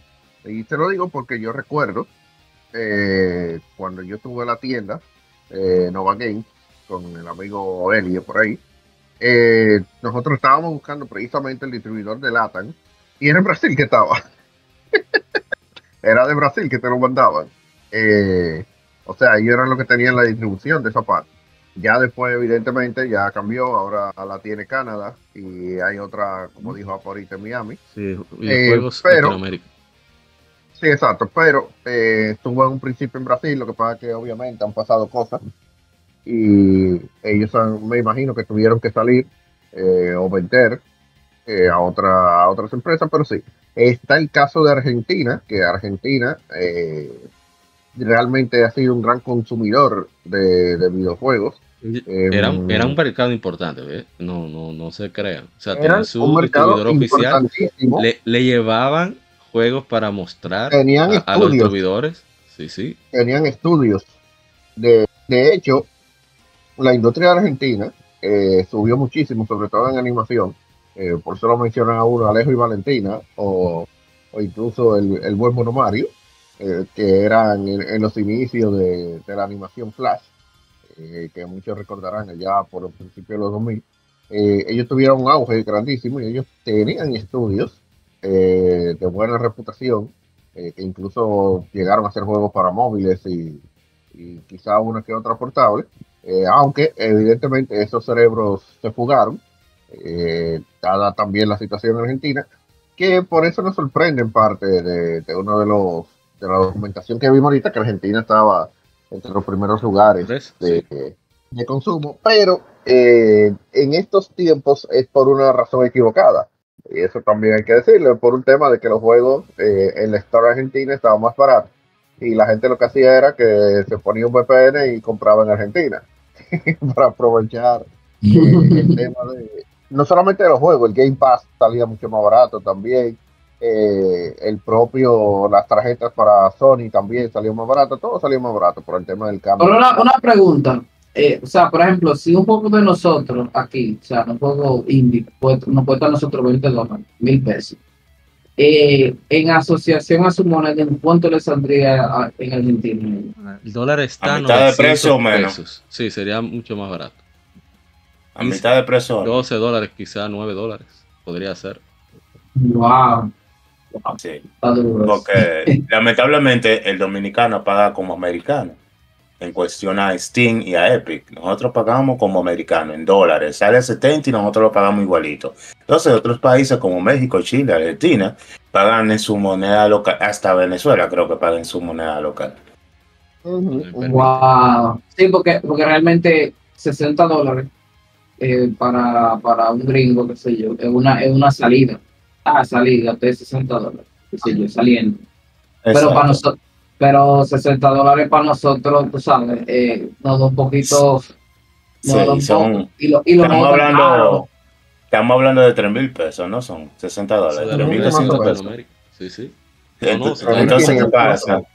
Entonces, ¿qué pasa? Eh, esas organizaciones, tú sabes, considerando la, la economía y la situación de los demás países, ellos modifican sus eh, monedas eh, a, a la moneda de aquel país para ayudar al consumidor a que pueda adquirir los juegos, ya que eh, aquí ellos no tienen la estabilidad igual de dólares que nosotros. Pero nosotros nos está jodiendo igualito porque nosotros también somos un país pobre y tenemos que pagarlo como, como el americano ese privilegiado, lo pagamos igualito. Sí. Sí, y no ganamos lo mismo. Eh, eh, El, el, el, detalle está ahí. O sea, no ganamos lo mismo. O sea, Exacto, no ganamos el pero tampoco tenemos nadie que abogue con nosotros de ese tema. Antes de seguir, eh, dice, a ver, a ver, a ver. Eh, Table Smash, que consola brasilera Cibo, la Cibo. La tontería esa que hicieron en Brasil. Pero bueno, intentaron sacar una consola. Dice eh, el hermano Víctor Aguirre. Ahora Brasil es un mercado que está muy fuerte últimamente. Brasil Game Show es muestra de ello. Bueno, eso está fuerte desde, desde el- hace como 10 años. Incluso donde primero se mostró en América, según recuerdo, el, al Metal Gear Solid Revengeance, el requete venganza, ¿verdad? con Raiden ahí de protagonista, fue allá en Brasil. Eh, dice Café Lee, le enseñé el juego a Mami y dice que parece un Stardew, se parece a Stardew Valley y que le gustaron los cerditos y quiere un ho, a lo que quiere decir que un personaje se ve como que pudiera ser rapero. O sea que le gustó eso. Un Joe. Un, un joke, sí, perdón, perdón, un joke. Entonces dice eh, Denso Dominici, para nosotros dependiendo que el juego sale el día de su lanzamiento, si es su favorito, paga esos 60 o 70 dólares. Bueno, lo que toca. Y eso que nosotros no lo tenemos tan mal como otros países de Latinoamérica. Y la celda, la última celda costaba 70. Sí, así. Yo. Aquí estaba 4 mil, creo. 4 mil pesos. Oh, pero a- aquí, aquí hay un dilema de, de personas, tú sabes, el día jueves, porque salen tres juegos. Perdón, mañana salen tres juegos, ya el viernes. Sale el Spider-Man 2, sale la Mario Wonder y sale la Sony, esa, man, eh, ¿cómo que se llama la nueva Sony? Ah, Superstar. Superstar, ya tú sabes, el pobre dominicano está una encrucijada. Tres juegos buenos y no hay cuarto. Nada más hay para uno solo. uno vale 70, otro vale 60 y el Sony creo supongo que es el más barato. Que no, creo que vale 60 también. Vale 60, bueno, imagínate, ya tú sabes. Bueno, ese es un reto de Latinoamérica, que es que no en todos los países los precios están adecuados a la situación económica y poder adquisitivo que tenemos. Eh, pero con todo y todo, la cosa ha mejorado mucho porque antes nosotros pagamos un impuesto fuerte. Ahora están las facilidades de, uno poder importar, gracias a Don Miguel Coco, de quiera que esté. Sí, sí, lo voy a mencionar siempre, que suena a politiquería, porque ese señor fue el que dijo, si cuesta menos de 200, no cobren nada. O sea, hay que dárselo, señor. Entonces, eh, ah, también fue el, un dato curioso, fue el, uno fue el creador de la revista Tobogán. Oh, Sí, sí. Entonces, siempre... Ah, sí, la, difunta eh, revista Tobogán. No, pero sigue, sigue, aunque usted no lo crea. ¿Sigue Tobogán? Sí, lo que pasa es que por suscripción. Ah, ok. Pero sí. me acuerdo, venía, ¿en qué periódico era que venía? ¿En el Nacional era? Con el, diario, no me acuerdo. O era el Diario, cuando vino era el Diario. Muy educativa la revista todavía. Bueno, en fin. Sí. Eh, pero sí, Latinoamérica tiene, tenemos muchos retos, sobre todo nosotros aquí en República Dominicana. Pero ver precisamente trabajos como este de, de, Master Cosena y, y, todos sus colegas en, en Ratica Games, eh, dice que con todo y todo vamos por buen camino. Como que dicen que los videojuegos me enseñaron que cuando aparece más enemigos voy por el camino correcto. Ahí está. Mírenlo ahí. Vamos camino a la meta. Y, de verdad que yo espero que. Yo espero no. Yo estoy seguro que, una vez el juego salga y a medida que vamos a seguir compartiendo, o sea, no estoy hablando de que eh, que hace streaming, que eh, el Arzama que tiene un podcast de cómics, estoy hablando todo, todo lo que tenemos que conocemos de este proyecto, tenemos que compartirlo, aunque sea con con quien esté al lado para que se riegue la voz, porque eso es lo mínimo que uno puede hacer. Mucha gente dice, no, porque no, no puedo dar. Bueno, si usted no puede aportar al monto, que por suerte se cubrió en Kickstarter, pues repártela, riegue la voz. Que eso, eso no le cuesta absolutamente nada y ayuda muchísimo. Sí y desearle la mejor de la suerte a Ratica Games. Yo estoy esperando ahí. Yo no sé si voy a hacer Double Deep Day One, pero yo sé que por lo menos en Play 4, en Switch o, hasta en PC, aunque yo no juego mucho en PC, pero se hace sacrificio. hay, que, hay Si no estamos nosotros, que, también jugamos en PC por el mismo poco. ahí está la Harzama y, y, y A ver qué dice. Dice Table Smart que lo paré en Switch en diciembre. Eh, ¿Dónde creen que pueden encontrar los juegos baratos? Para no matar emoción. No, no, no. Bueno, que no tengan oferta. O indies. Uno de los dos. Los indies son los que tienen los precios más, eh, se dice concienzudo, como gusta llamar. Pues dicen, bueno, no me cuesta tanto hacerlo, yo tampoco puedo abusar como los AAA. Dice, a ver, Fortnite para Switch, dice Café. Eso por consejo. sí, porque gratis. Dice eh, el hermano Víctor Aguirre, Game Effect tiene sus puertas abiertas para cuando nos quieran compartir información. Ahí está. Master Cosena. Gracias, hermano. Gracias, hermano. Hermanos de, de Game Effect. allá. Sí, de, México ya hacen en vivo, pero ellos son una revista digital. Eh, pero tienen ¿verdad? su canal de YouTube activo todo el tiempo. Así que yo te pasaré el contacto a, ambos Para, para que cuadren eso. Víctor Aguirre es un, tigre fenomenal, así que ahí no hay problema. Y dice Table Malo, videojuegos que cuando le dan mucha munición y botiquines, prepara la retaguardia. Bueno, en fin. Eh, palabras finales, Master Cosena, para dejarlo hasta acá, para no robarle más tiempo a usted. ¿Cómo fue? ¿El Si quiere, eh, eh, para, para, ir, para despedir, o sea, aparte de decir las ah, redes, palabras finales usted quiera dejar a, nosotros, sí. Eh, nada, señores, muchas gracias otra vez por la oportunidad de. Gracias a usted, privilegio de, nosotros. Sí, no, para mí, para mí también lo es. Y de, por traernos aquí, eh, por cuestiones técnicas, no pudimos traer también a Neko. Bueno, Neko ahora está en Corea, ya tú sabes que ella está con el horario invertido. Sí, sí, sí. Eh, pero Pero nada, eh, vamos a seguir trabajando muy duro, tenemos un compromiso eh, con la comunidad, tú sabes, de hacer la cosa bien, de ir haciendo el camino también a las demás personas que la cosa y también hacer lo mejor, pero también con los juegos de nosotros, que al final es el objetivo. Y las redes sociales nos pueden buscar Ratica Games, Ratica con K al final, en todos los lados, Ratica Games. En Twitter, Instagram, Itch.io, Steam, eh, nos pueden seguir por ahí. Y pendiente, que vienen, vienen cosas muy buenas.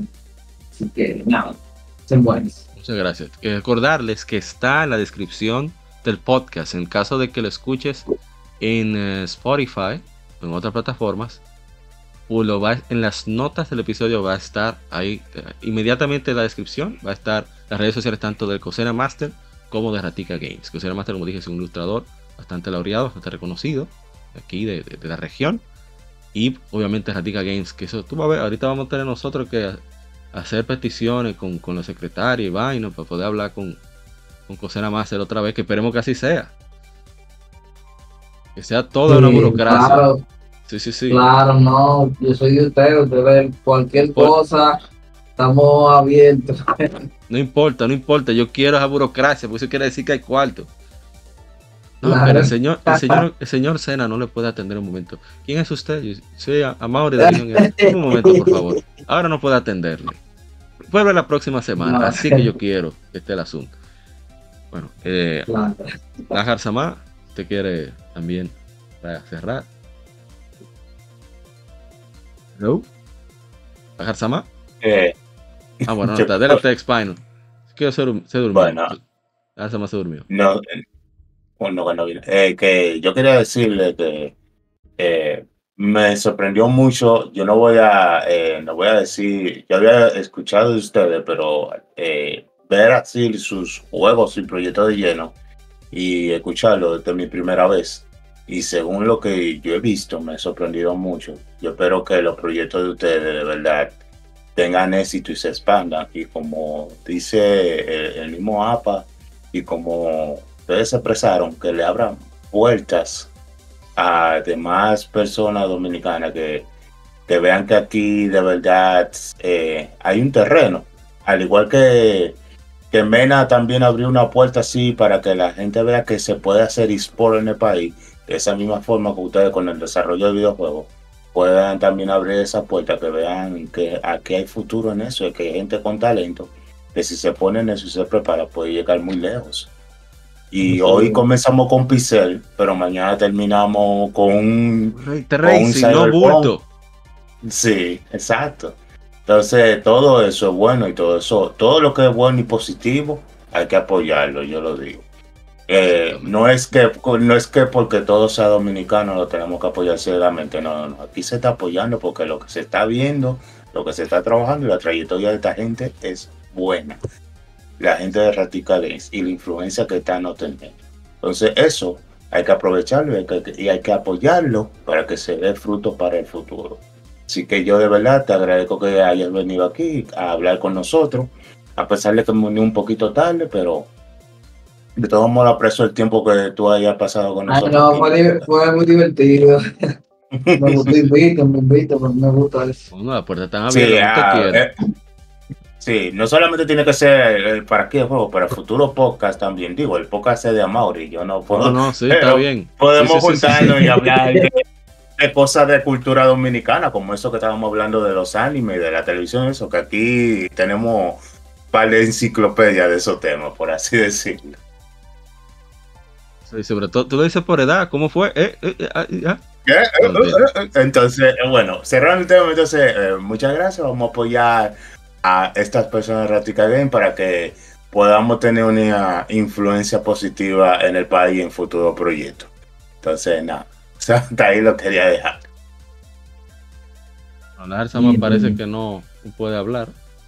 No sé, no, no me ha escrito nada. No sé qué, qué sucede. Bueno, en fin. Pero eh, vamos a de un pronto a la que dice Good Job. Ilusión que es Fabio de la comunidad retro. De, de aquí de República Dominicana. Parece que le, le gustó. Él habló mucho de que le, cómo le había gustado cuando lo- ustedes conversaron con, con Caribeño.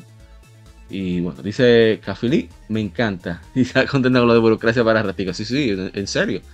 Dice también Cafili, me llaman para cuando el juego sea 3D, pero probemos animación con AI Mocha. Cuidado, ay, un equipo, un equipo. Ay, Dios ya yo vi. Eso va. Pero de nuevo, Mafili Mafili es, es desarrolladora, ahí ella está. creo, creo que es programadora. Ahí Pero qué bueno, tú sabes que es natural. Desde ahora, ya, ya está ahí pendiente. Mira, dile, dile que el moca coge su pecosado y te. Mira, el moca coge su pecosado y te. No es un trabajo sencillo. No, eso es bastante incómodo. Bueno, ahí está, trabajo para actores, tú ves. Eh, Todo es una maquinaria. Eso es lo fantástico. Mira, tú ya lo dice, se ríe, si yo sé. y bien, de nuevo, mil gracias al, a Cosena Master. Ah, dice, Fidel Soto me ha dicho, dice, ah, Fidel Soto, que es un desarrollador bastante reconocido de acá, también. Eh, de nuevo, mil gracias, Cosena Master, por darse la vuelta por aquí Bien. sobre su proyecto. Eh, ya lo dije, cuando usted quiera, nosotros grabamos cada 15 días, los jueves, por aquí por YouTube en vivo, luego lo pasamos a las demás plataformas. Eh, yo trato de poner los temas con tiempo, a veces puedo, por ejemplo, yo duré mucho para, para invitarlo porque estaba tratando de cuadrar, ok, yo necesito una excusa para traer a esta gente, a este caballero para acá. ¿Qué hago?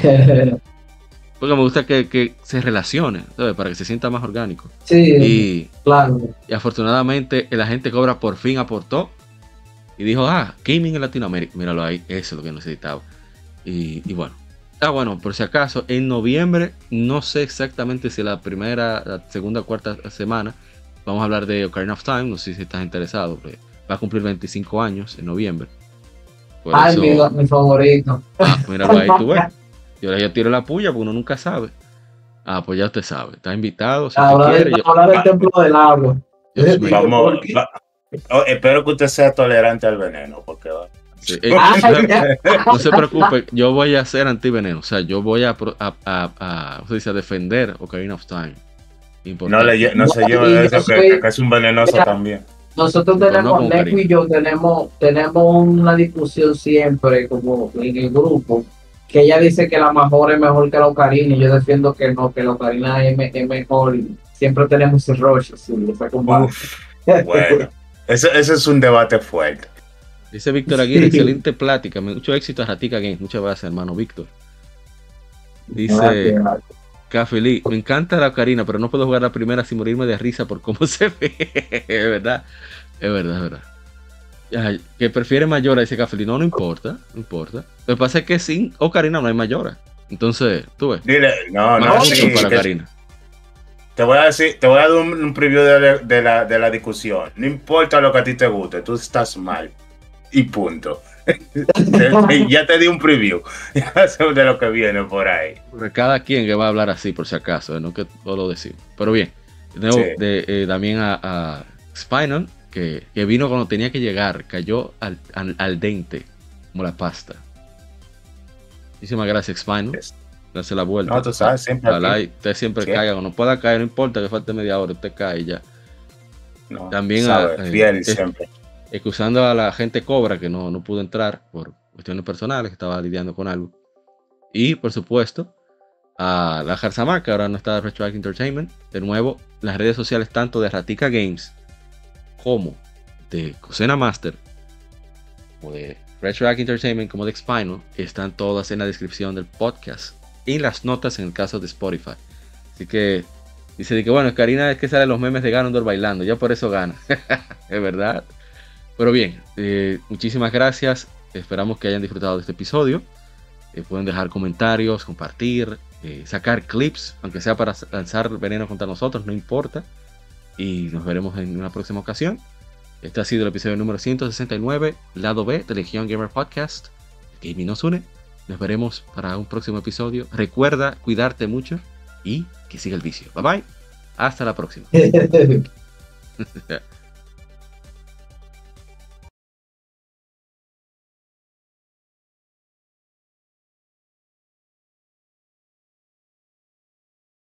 Yo aprovecho y voy al baño.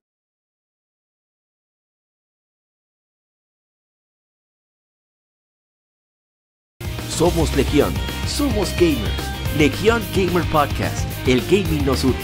Un podcast diferente para gamers únicos, noticias interesantes, historia del gaming y mucho más para mantenerte al tanto del actual como del pasado.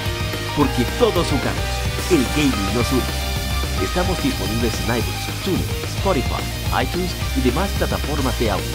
Perfecto para escucharnos mientras subes niveles, buscas un objeto específico o practicas para dominar esta jugada devastadora. Recuerda seguirnos en Facebook, Twitter e Instagram como Legión Gamer RD para que compartas con nosotros y seas parte de la legión de gamers únicos.